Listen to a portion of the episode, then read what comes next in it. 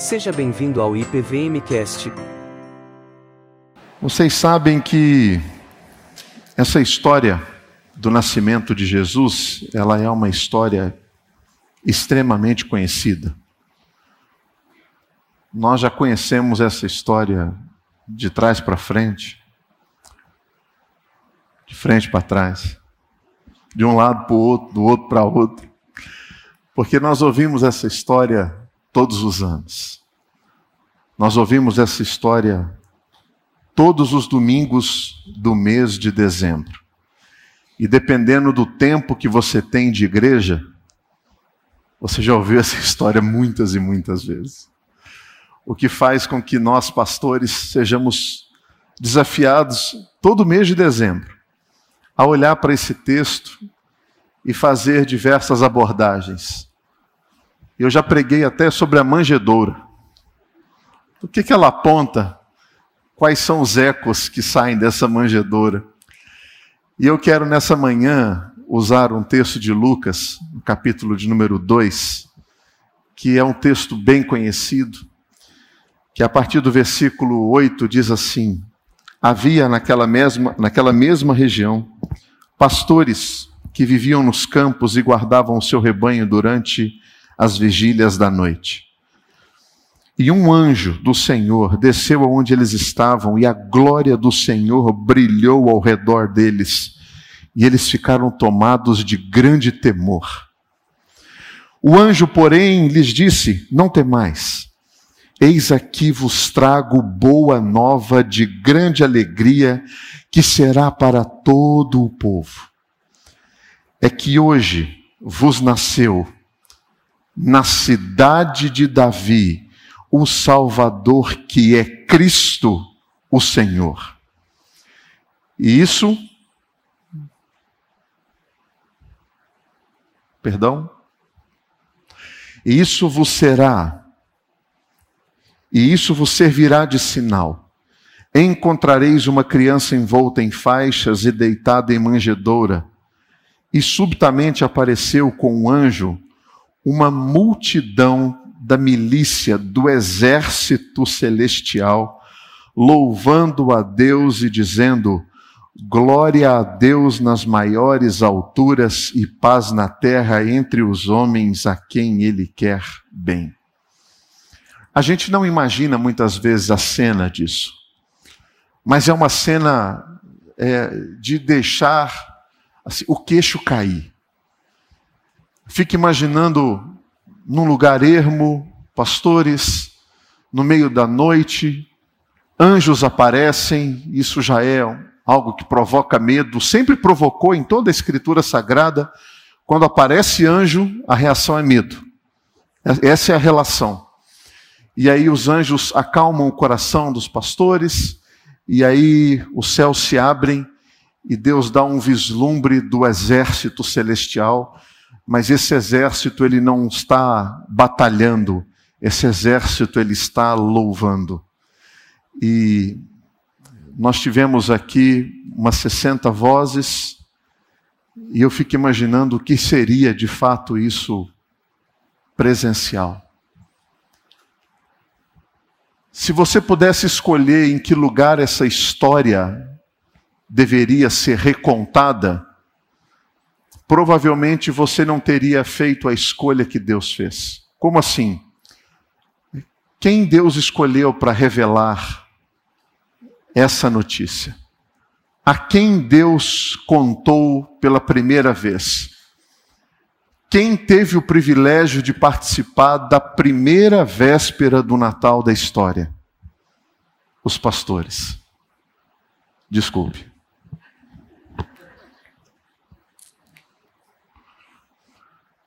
Essa história poderia ter sido contada no palácio do rei Herodes. Faria todo sentido. O grande dominador Herodes receber a visita dos anjos, o céu se abrindo.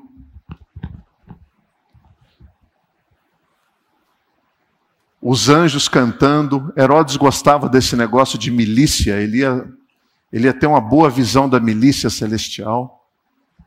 Mas não foi lá que isso aconteceu. A revelação dessa história poderia ter acontecido muito bem em Roma, o grande centro de poder de todo de toda a terra. Mas os anjos não apareceram em Roma. Aquela cidade não foi iluminada pelo céu e nem teve o privilégio de ver as milícias celestiais. Uma outra possibilidade seria essa história ter sido recontada no próprio templo em Jerusalém, com o sumo sacerdote ali presente, diante de um grande sacrifício, provavelmente às seis horas da tarde, quando todo o povo estava se reunindo, o crepúsculo do dia já se findando, e os últimos sacrifícios sendo feitos, a grande fumaça de holocausto subindo, o céu se rasga, os anjos aparecem anunciando: está acabando esse tempo. Eis que o Cordeiro de Deus será apresentado a toda a terra. Eu tenho certeza que todo aquele ambiente seria muito propício para receber essa notícia. Mas eles não receberam. Quem recebeu essa notícia? Não ouvi, tem que falar mais alto. Os pastores os pastores. Talvez você esteja se perguntando assim: eles deviam ser muito especiais. Eu acho que eles foram extremamente privilegiados por terem recebido essa notícia maravilhosa, não é mesmo? É. Privilegiados, sim. Especiais, não. Quem eram os pastores? A gente vê aquelas imagens desde a escola bíblica dominical, aqueles pastores com aquelas vestes bonitinhas, homens com a carinha rechonchuda, uma barbinha bem feita, um, um cajado bonito. Eles estão sempre colocando a mão sobre uma ovelha linda, maravilhosa, dando aquela imagem de paz e de alegria a todo o povo que vê. Mas os pastores não carregavam essa fama no tempo de Jesus. Os pastores, eles exerciam uma função de segunda classe. Eram homens de pouco ou nenhum estudo. Eram crianças que não tinham dado certo. Eram pessoas que não conseguiram passar na melhor universidade, que não conseguiram emprego, que no LinkedIn sempre ficava lá em disposição disponível para o mercado de trabalho. Enquanto isso, eu sou pastor. Os pastores não gozavam de uma boa reputação. Talvez qualquer semelhança com os dias de hoje não seja mera coincidência. Mas foi a essas pessoas que Deus resolveu trazer a mensagem do nascimento de Jesus Cristo. O que que isso nos mostra? A quem Deus quer bem? Porque não é assim que o versículo 14 encerra? São esses a quem Deus quer bem. Quem são as pessoas que Deus quer bem? Se nós olharmos para a vida desses pastores e fizermos uma analogia com o dia de hoje, Deus se revela e Deus quer bem aqueles que estão com a vida bem complicada. Bem complicada. Os pastores não eram pessoas admiráveis. Eles nunca se formaram com destaque na turma. Ninguém os considerava exemplares ou ainda dignos de receber conselhos desses homens. Eles eram pessoas que tinham a vida marcada por algo em comum. Todos eles tinham a sua vida fora dos trilhos. Mesmo assim, Deus os favoreceu. Talvez é exatamente assim que você se sinta no final desse ano. Talvez esse ano tenha sido marcado pela sua incompetência de colocar as coisas em ordem pela sua incapacidade de controlar aquilo que é incontrolável e pela sua grandeza em fazer coisas erradas. Deus quer bem pessoas como você. Deus quer bem pessoas que estão com a vida bem complicada.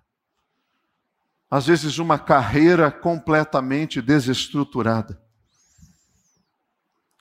Por vezes, o seu casamento pode estar à beira de um colapso. Todos os seus prazeres são marcados por vícios incontroláveis.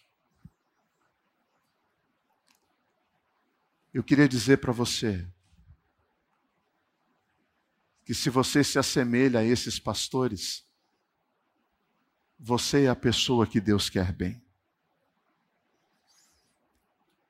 Pode ser que você esteja bem organizado em outras áreas da vida.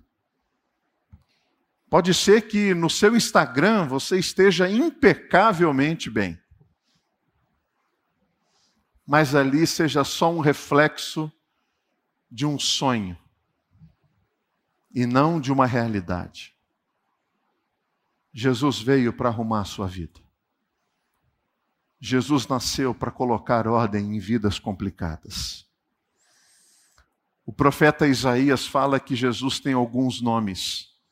E um dos nomes que Jesus tem é maravilhoso conselheiro. Há duas semanas nós falamos rapidamente sobre esse nome. E eu falei que a palavra maravilhoso não é uma palavra que nós utilizamos hoje.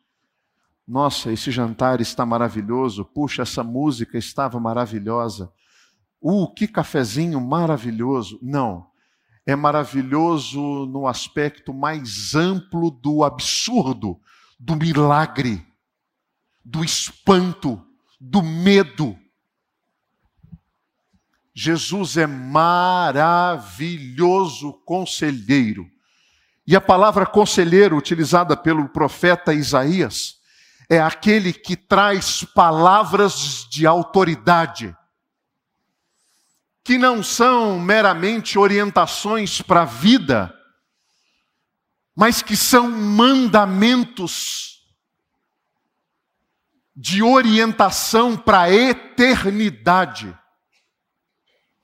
Jesus não é aquele que bate nos seus ombros como alguém que você busca um breve conselho e ele dá um tapinha nos seus ombros dizendo: vai dar tudo certo, Deus te abençoe.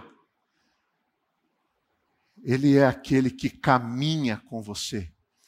Ele é o maravilhoso conselheiro. É aquele que te guia no vale da sombra da morte é aquele que te acompanha quando o fardo está pesado, é aquele que não te deixa, mesmo quando todos nos abandonam. Ele é o maravilhoso conselheiro. E ele só está disponível para quem tem a vida complicada e está precisando de conselho. Se para você está tudo bem, se você não precisa de absolutamente nada, se a vida está nos trilhos, se você está contente com a sua vida, se você não sente falta de absolutamente nada, fique tranquilo. Jesus não veio para você. Você nem vai se preocupar com isso.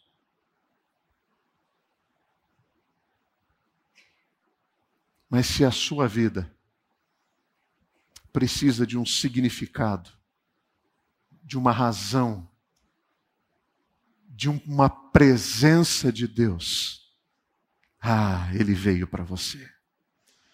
Porque todo milagre de Jesus, ele só começou porque havia um problema presente. toda a ação de Jesus, miraculosa, só aconteceu porque havia um problema presente. Jesus cura um cego, ele cura um coxo, ele ressuscita uma menina, ele multiplica pães, ele multiplica peixes, ele acalma a tempestade, ele ressuscita Lázaro. Porque havia um problema presente. Jesus nunca utilizou do seu poder simplesmente para mostrar que ele é poderoso. Ele nunca se apresentou numa praça e disse: Agora eu vou levitar alguns metros de altura para que vocês vejam o meu poder. Não. Afinal de contas, quem disse para ele fazer isso foi Satanás. E ele disse: Não.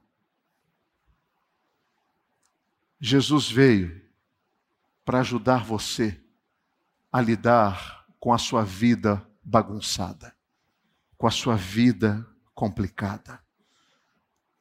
Então, a boa mensagem é: se você tem alguns problemas que complicam a sua vida, você é um candidato, uma candidata a um milagre de Deus nessa manhã. A má notícia é: se você não precisa de nada, de repente a gente pode orar no final do culto para você ter alguns problemas. Me procure. Para quem mais Jesus vem? Jesus vem para aqueles que se sentem esquecidos. Os pastores se sentiam esquecidos pela sociedade. Eles eram aqueles homens que não tinham nome. Se você gosta da Escritura Sagrada, se você ama estudar a Bíblia, você sabe que o evangelho mais detalhista que existe é o de. Nem mesmo Lucas sabe o nome desses pastores. Eu acredito que ele deva ter ido atrás dessa história. Quem são? Onde estão? Tá bom, a gente para por aqui porque já vai dar parecendo que é um programa de televisão, né? Qual o nome dessas pessoas? Ninguém sabe o nome dessas pessoas. Pessoas esquecidas, esquecidas pela sociedade, esquecida por suas famílias. Os pastores não eram pessoas muito dignas. Sabe quando você não encontra uma pessoa por muito tempo e você a vê numa festa? E aí vocês estão de pé. E aí, menina, me conta, você casou? Casou, puxa, que bom, você tem filhos? Tem quantos filhos você tem? Dois filhos, sim, incrível. Puxa, e aí? Quantos anos eles têm? Ah, o mais velho está com 26 anos e está muito bem. O mais velho agora, ele está muito bem, está bem contratado, trabalha numa multinacional. Puxa, e o mais novo? Ah, o mais novo virou pastor. Puxa, que pena. Puxa, ah, tadinho, vou orar por ele. Esses eram os pastores. Toda fala relacionada aos pastores era porque alguma coisa tinha dado errado na vida deles. Eles não eram muito dignos de serem lembrados. Talvez você se sinta um pouco assim nessa manhã. Talvez o seu planejamento não tenha dado muito certo. Pode ser que você tenha frustrado imensamente a sua família, ao ponto deles terem colocado uma decisão de um afastamento de você, para que eles pudessem ter um mínimo de qualidade de vida, ainda que carregando a dor das suas escolhas. Talvez nesse Natal você esteja se sentindo exatamente assim, esquecido, esquecida, sozinho. A boa notícia é: Jesus Cristo nasceu para você. Deus quer bem você. com todas as suas esquisitices, fraquezas, vícios, problemas. Ele nasceu e ele se revela a pessoas como você. Gustavo, mas eu tenho a impressão de que ele me esqueceu. É verdade. É verdade, porque o nosso coração é enganoso. Ele fala ao nosso coração. Ou melhor, o coração fala à nossa mente de que Deus nos esqueceu, de que Deus nos abandonou, de que Ele não está presente, de que Ele virou as costas, de que Ele está em silêncio. Vários salmos da Escritura Sagrada revelam exatamente esse sentimento. Existem salmos que trazem literalmente a seguinte expressão: Por que o Senhor se esqueceu de mim e de propósito? Você tem coragem de falar isso para Deus?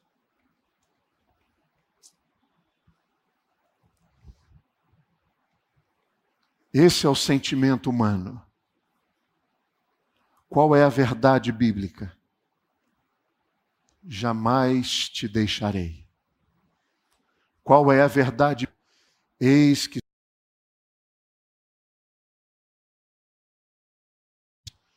Qual é a verdade bíblica? O Senhor é o meu pastor e nada me faltará. Pastos verdejantes e vale de sombra da morte. Qual é a verdade bíblica?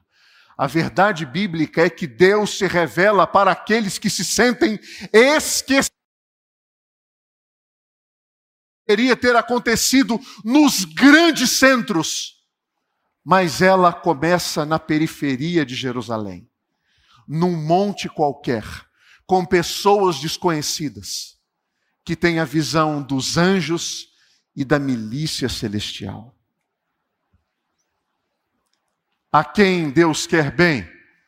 Aqueles que se sentem esquecidos. A quem Deus quer bem? Pode passar para mim, por favor, Vitinho? Deus quer bem aqueles que se sentem culpados. Quem são aqueles que se sentem culpados? Os que se sentem culpados são os pastores, homens de reputação duvidosa, sujos, desonestos, são aqueles que Jesus Cristo favoreceu. Gustavo, eles eram mais culpados do que os outros? Não. A diferença é que eles sabiam que eles eram culpados. Eles não eram mais culpados do que os outros mas eles tinham plena consciência de quem eles eram. Romanos capítulo 3, versículo 23 diz: Todos pecaram. E a versão, nova versão internacional, fala assim: estão destituídos da glória de Deus. Houve um rompimento o pecado os afastou da glória de Deus. Qual é a mensagem que isso traz para nós? Que não existe ninguém entre nós, por melhor que você seja, ninguém entre nós tem a capacidade de agradar a Deus por si só. Ninguém, ninguém. Você sabe que o Evangelho é um escândalo. Em que sentido, Gustavo? Qual é o escândalo do Evangelho? O escândalo do Evangelho é que Jesus. Que isso, Gustavo? Eu estou tentando ser uma pessoa boa. Esse é o seu fracasso. É exatamente nisso que reside a sua derrota. Como que ele não ama pessoas boas, Gustavo? Porque não existem pessoas boas. Pessoas boas nunca foram o alvo de Deus. O alvo de Deus é resgatar pecadores, pecadoras, aqueles e aquelas que precisam de Jesus. Pessoas boas pisaram essa terra uma única vez. E o nome das duas pessoas foram Adão e Eva. as únicas duas pessoas boas que colocaram os pés sobre essa terra. Depois Deus teve que enviar Jesus, o seu filho, para resgatar todos os outros ruins, maus, que estavam aqui. Todos. Esse é o escândalo do Evangelho.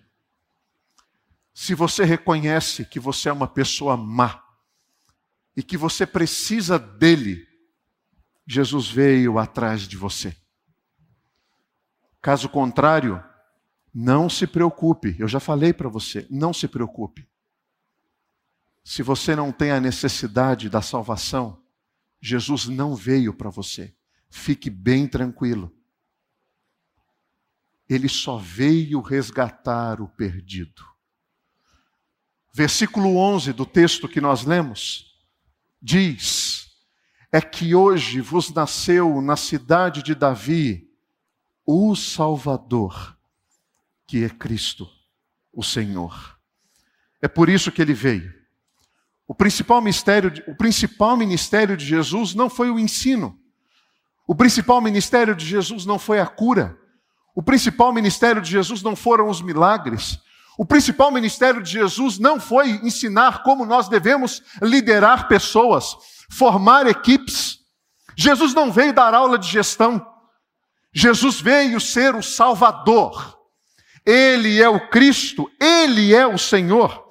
Ele viveu uma vida de substituição. Sem a substituição não há salvação. Se você não entende quem Cristo é e o que ele fez, é preciso que você entenda para que essa substituição faça sentido para você. Qual é a essência da vida de Cristo? Morrer em nosso lugar. Ele viveu a vida que nós deveríamos viver ele teve a morte que nós deveríamos ter. Ele era o Salvador.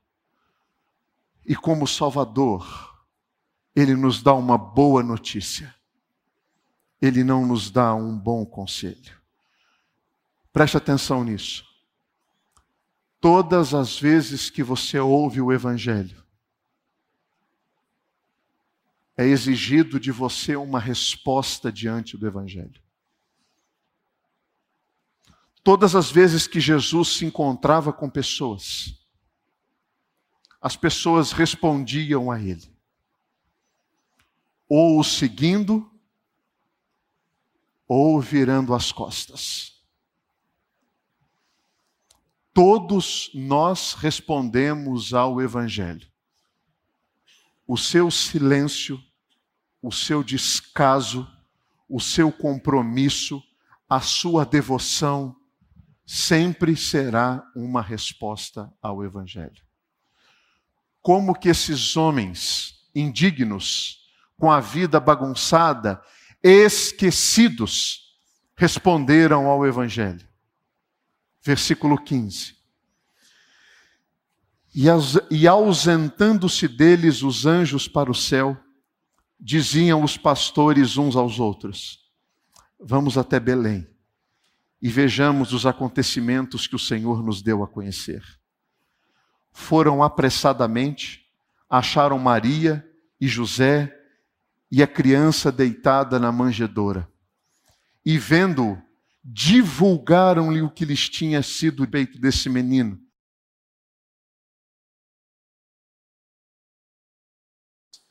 Voltaram então os pastores glorificando e louvando a Deus por tudo que tinham ouvido e visto, como lhes fora anunciado. A resposta é a adoração.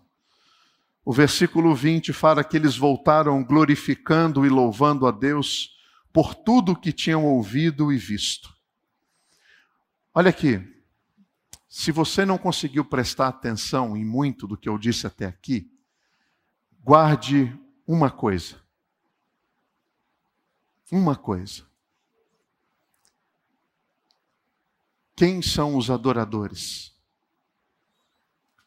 Os adoradores são pessoas que foram resgatadas pelo Evangelho.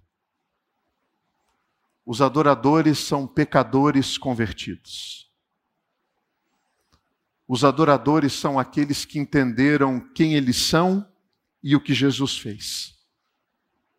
Isso torna um adorador. Adorador não é quem levanta a mão. Adorador não é quem chora. Adorador não é quem se ajoelha. Adorador não é quem toca um instrumento. Adorador não é quem canta. Adorador não é o que fala. Adorador não é o que está sentado aqui. Ele pode ser todas essas coisas.